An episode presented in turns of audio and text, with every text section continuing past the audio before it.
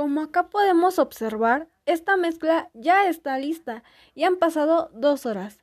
La mezcla tiene que quedar algo así.